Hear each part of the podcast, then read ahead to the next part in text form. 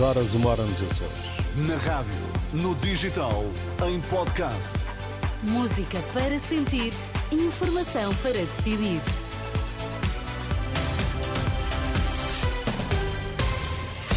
Notícias na Renascença, destaques a esta hora. Marcelo Rebelo Sousa pede ao Ministério Público máximo rigor e máxima prontidão de resultados. Ataques israelitas fizeram pelo menos 14 mortos em Rafah, na fronteira com o Egito.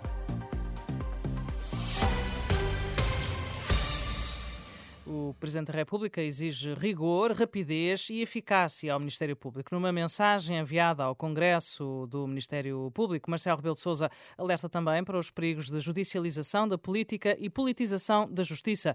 Em plena campanha eleitoral e depois da Procuradora-Geral da República, Lucília Gago, ter dito que recusa um novo mandato, o chefe de Estado pede que não desperdicem a oportunidade para refletir acerca dos novos desafios. E Marcelo Rebelo de Sousa vai ser hoje um dos eleitores a utilizar a modalidade do voto voto antecipado. O Presidente da República vai deslocar-se à cidade universitária, em Lisboa, um dos locais disponíveis para exercer o voto em mobilidade e para o qual se inscreveram mais de 200 mil eleitores. Comparando, os números significam uma quebra de mais de 100 mil pessoas em comparação com 2022. As 366 assembleias de voto abrem as portas às 8 da manhã e no dia em que os primeiros boletins entram nas urnas, em Portugal, no caso de quem vota a partir do estrangeiro, mais de 31 mil cartas eh, do voto por correspondência já foram devolvidas ao Ministério da Administração Interna, o número que ainda assim está abaixo dos dados de 2022, em causa essencialmente devido a problemas no destinatário. É uma notícia que pode conferir com mais detalhe em rr.pt. André Ventura afirma que há uma tentativa de desvirtuar o resultado das eleições. A acusação do líder do Chega foi feita na última noite durante um jantar comício do partido na Figueira da Foz. Ventura referiu-se ao voto no estrangeiro e para justificar relatou relatou casos que são reportados ao partido, mas o repórter Tomás Anjinho Chagas conta-nos que tudo não passa de um procedimento normal. O líder do Chega fala num caso concreto. Vou-vos dar um exemplo do consulado, penso que em Joanesburgo, na África do Sul, que disse pelo Facebook da página do consulado que quem quisesse votar tinha que se inscrever até dia 10 de janeiro. E até o classifica. Quem não se inscrever já não vai. Pelo Facebook, meus amigos, está em curso uma tentativa de desvirtuar o resultado destas eleições em Portugal.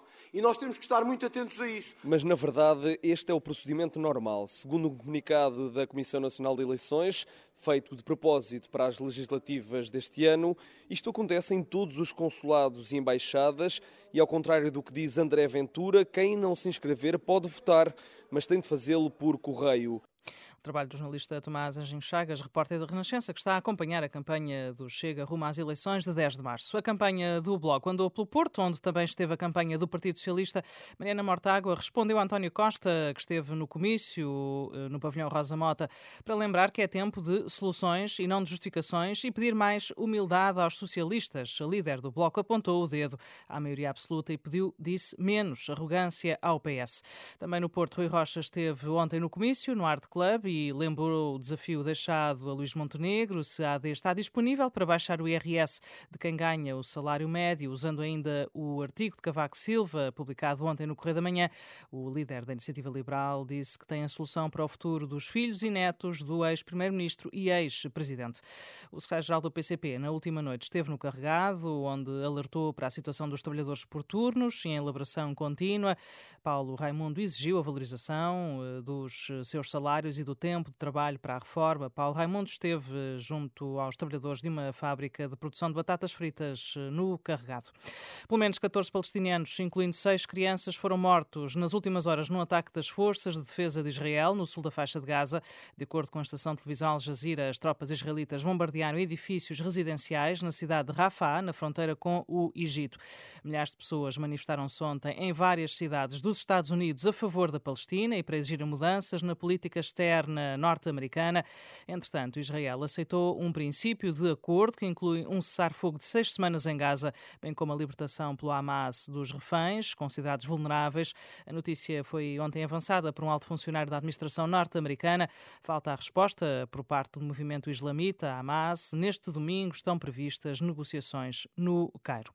Medalha de bronze para Tiago Pereira nos Mundiais de Pista Coberta na Escócia. O atleta do Sporting ficou em terceiro no triplo salto, saltou 17 metros e 8 centímetros. Já João Coelho terminou os 400 metros em quarto lugar. O velocista de 24 anos estabeleceu um novo recorde nacional. No futebol, o Sporting Braga venceu o Estrela da Amadora por 3-0 em jogo da 24ª ronda do campeonato.